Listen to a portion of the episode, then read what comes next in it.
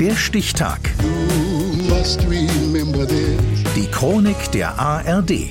12. Oktober 2003. Heute vor 20 Jahren gewannen die deutschen Fußballnationalspielerinnen erstmals die Weltmeisterschaft im Finale gegen Schweden. Steffen Hudemann. Freistoß Lingo nochmal. Wieder Künzer, ja! Deutschland ist Weltmeister! In Kalifornien steht die Mittagssonne hoch am Himmel, als Nia Künzer mit ihrem Kopfball, mit ihrem Golden Goal Deutschland zum Weltmeister macht. In der Heimat ist es da schon Abend. Zur besten Sendezeit schauen zehneinhalb Millionen Menschen das Finale gegen Schweden. Vor 13 Jahren durfte zuletzt ein deutscher Reporter konstatieren, dass eine deutsche Mannschaft Fußball-Weltmeister ist. Am 12. Oktober 2003 ist es wieder soweit. Glückwunsch! Noch nie zuvor haben so viele in Deutschland ein Fußballspiel der Frauen verfolgt. Beim EM-Qualifikationsspiel der Männer kurz zuvor gegen Island waren es deutlich weniger. Island Genau. Aber ich kann diesen Käse nicht mehr hören und bei jedem Spiel, wenn wir kein Tor geschossen haben und dann ist noch ein tieferer Tiefpunkt, als wir eigentlich schon hatten. Also so einen Scheiß, den kann ich nicht mehr hören. Die legendäre Wutrede von Rudi Völler. Nach einem 0 zu 0 in Reykjavik befindet sich die Nationalmannschaft der Männer nun ja an einem Tiefpunkt. Umso dankbarer ist die Öffentlichkeit für den WM-Titel der Frauen, mit dem Marietta Slomka am Abend im Heute-Journal auf Sendung geht. Es ist ja so, was die Jungs nicht schaffen, müssen halt die Frauen erledigen. Zum Beispiel Fußball-Weltmeister werden. Das ist unserer Frauennationalmannschaft heute gelungen.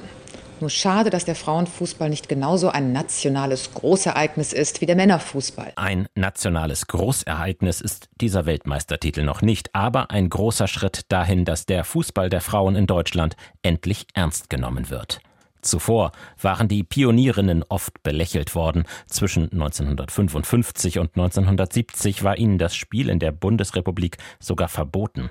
Nicht wenige Männer dachten wie Sepp Herberger. Meiner Meinung ist der Fußballsport keine Sportart, der für Damen geeignet ist. Nun aber bejubeln tausende Fans die Weltmeisterinnen nach ihrer Rückkehr auf dem Frankfurter Römer. Und die können sich eine Anspielung auf die dürftigen Leistungen ihrer männlichen Kollegen nicht verkneifen.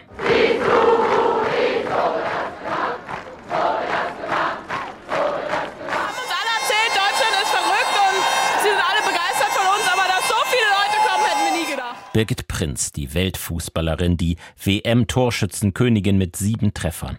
Wie im Rausch stürmt Deutschland durch die Vorrunde. Klare Siege gegen Kanada, Japan und Argentinien. Nach einem 7 zu 1 gegen Russland im Viertelfinale trifft die deutsche Mannschaft im Halbfinale auf Gastgeber USA. Bis dahin das Maß aller Dinge im Frauenfußball. Slips it through to Meinert, who is completely unmarked. And Germany are in the final. Deutschland besiegt die USA 3 zu 0. Im Finale gegen Schweden wird es enger. Hanna Ljungberg bringt die Schwedinnen in Führung, Maren Meinert gleicht aus. Es geht in die Verlängerung. In der 98. Minute gibt es Freistoß für Deutschland. Ich bin eigentlich angelaufen wie immer mit drei, vier anderen Spielern auch. Der Ball kam wirklich perfekt für mich, dass ich hochsteigen konnte und den quasi unter die Latte köpfen konnte. Wieder Künzer, ja! Ist Weltmeister! Es ist das letzte Mal, dass ein Golden Goal ein großes Turnier entscheidet und das erste Mal, dass Deutschland Fußball-Weltmeister der Frauen ist. Das war heute, vor 20 Jahren.